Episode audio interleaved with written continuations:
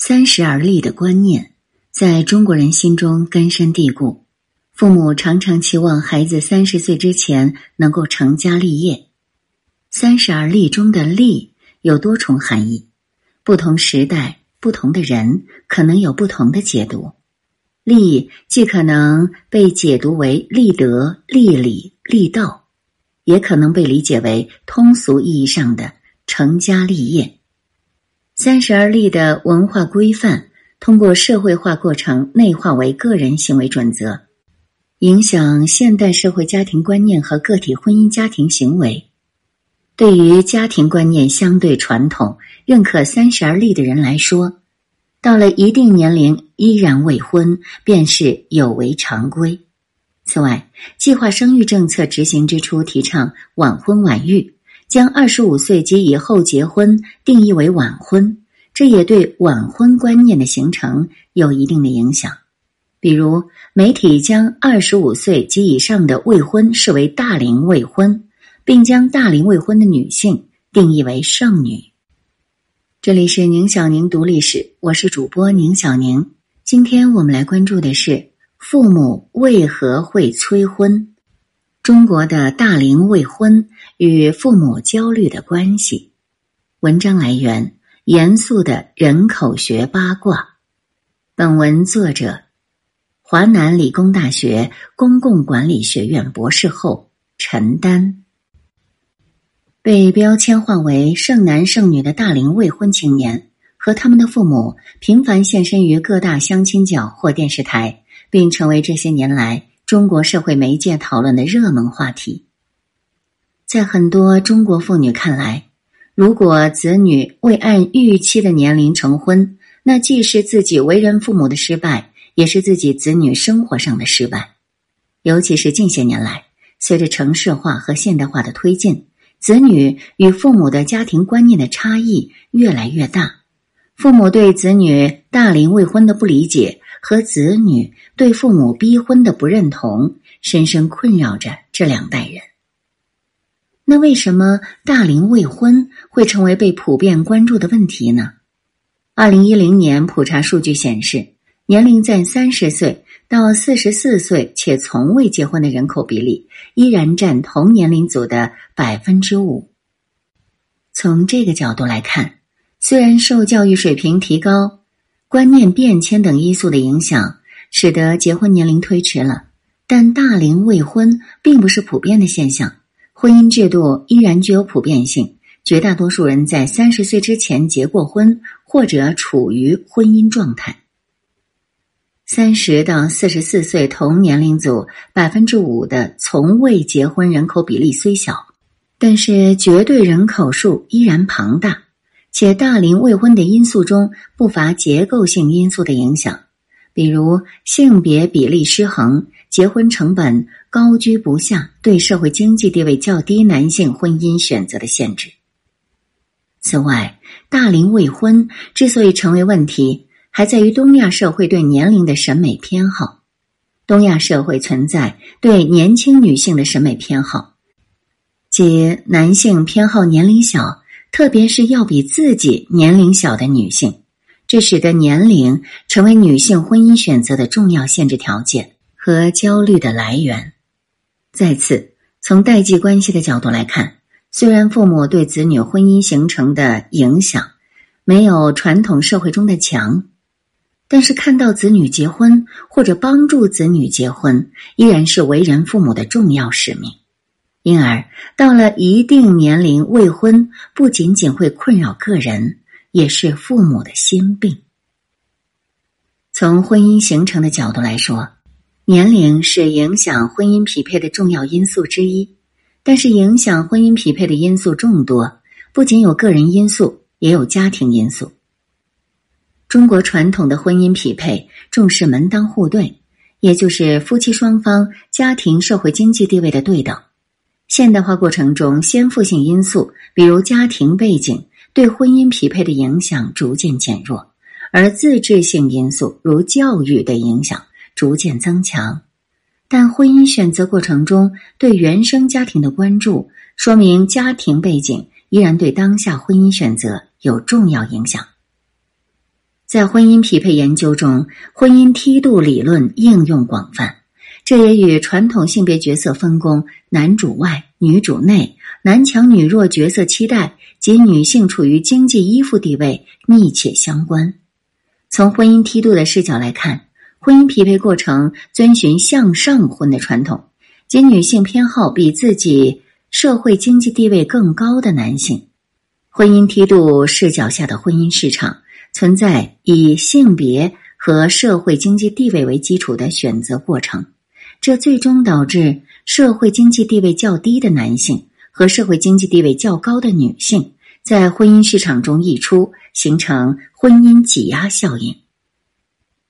现代化的发展促进了现代家庭观念的形成，青年群体普遍认可和接受以浪漫爱情为基础的婚姻。教育扩张和出生子女数的减少，提高了女性受教育的机会，缩小教育水平、性别差距的同时，也促进了教育匹配的同质化。此外，随着女性受教育水平和经济独立性的增强，女性期盼获得更加平等的夫妻关系，无需牺牲个人事业来维续家庭发展。但是，性别平等意识的转型存在性别差异。接受过高等教育的女性找到与自己匹配、心意相通的男性愈加困难，因而以往研究多将女性大龄未婚现象归因于价值观念变迁。但是，价值观念变迁存在代际差异，父辈成长于传统社会，生活于现代社会，其代际观念相对传统，未必认可子辈的家庭观念和婚姻选择。这种代际隔膜可能增加代际冲突，使得代际关系质量下降。但是，受婚姻挤压影响而被迫剩下的男性则有所不同。当代社会中的结婚成本，如购置婚前房产，主要是由男性承担。婚姻选择理论认为，当下的婚姻选择并未完全脱离传统的门当户对模式，婚姻的形成依然受限于社会经济条件的匹配。许多男性的大龄未婚，特别是农村的光棍现象，被解释为是个人和家庭社会经济地位劣势造成的。与此同时，他们的父母也可能因为无力承担高昂的彩礼费、购置城市房产，以致无法帮儿子完婚等原因而自责，甚至为此承担来自邻里等舆论的压力。从这个角度来看，男性和女性大龄未婚的原因可能是不同的。而这种归因的性别差异也会对父母造成不同的影响。虽然现代化的发展促进了个体化进程，家庭依然是构成社会的基本单位。从社会后果的角度来说呢，性别比例失衡、社会经济地位劣势造成的结构性大龄未婚，可能是影响社会稳定的重要风险因素；而延迟结婚则可能直接影响初婚年龄、初育年龄。对人口出生率水平和人口发展有重要影响，但为何唯独中国父母喜欢催婚呢？现代化理论认为，随着现代化的推进，个体不再完全依赖于家庭，因此家庭对个体的控制减弱了。随着个体自主性的不断增强，成年子女与父母的代际关系纽带最终将被削弱。而在深受儒家文化影响的东亚社会，其代际关系的发展似乎与现代化理论预测的有所不同。成年子女与父母的关系依然牢固。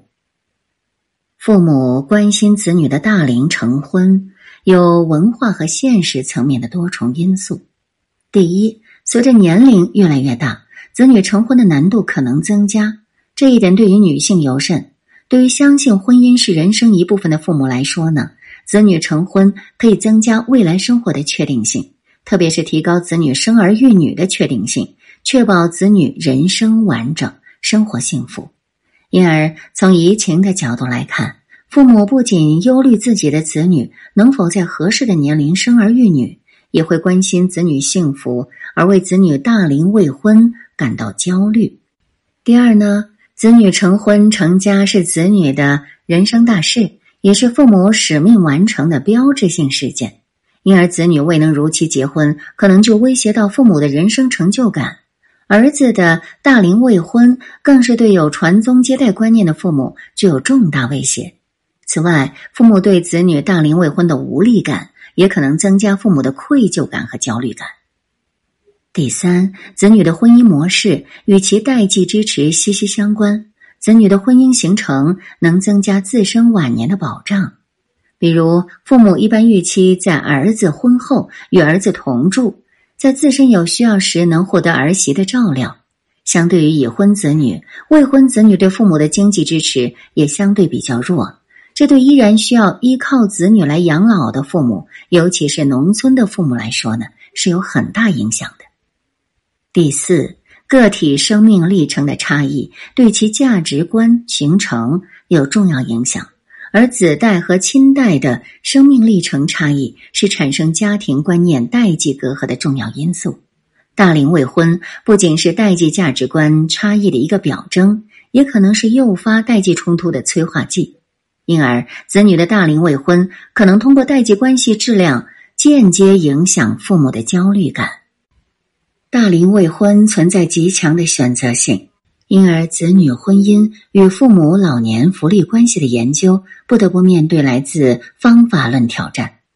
若要尝试构建子女婚姻与父母老年福利的因果关系，就需要处理好子女婚姻的选择性。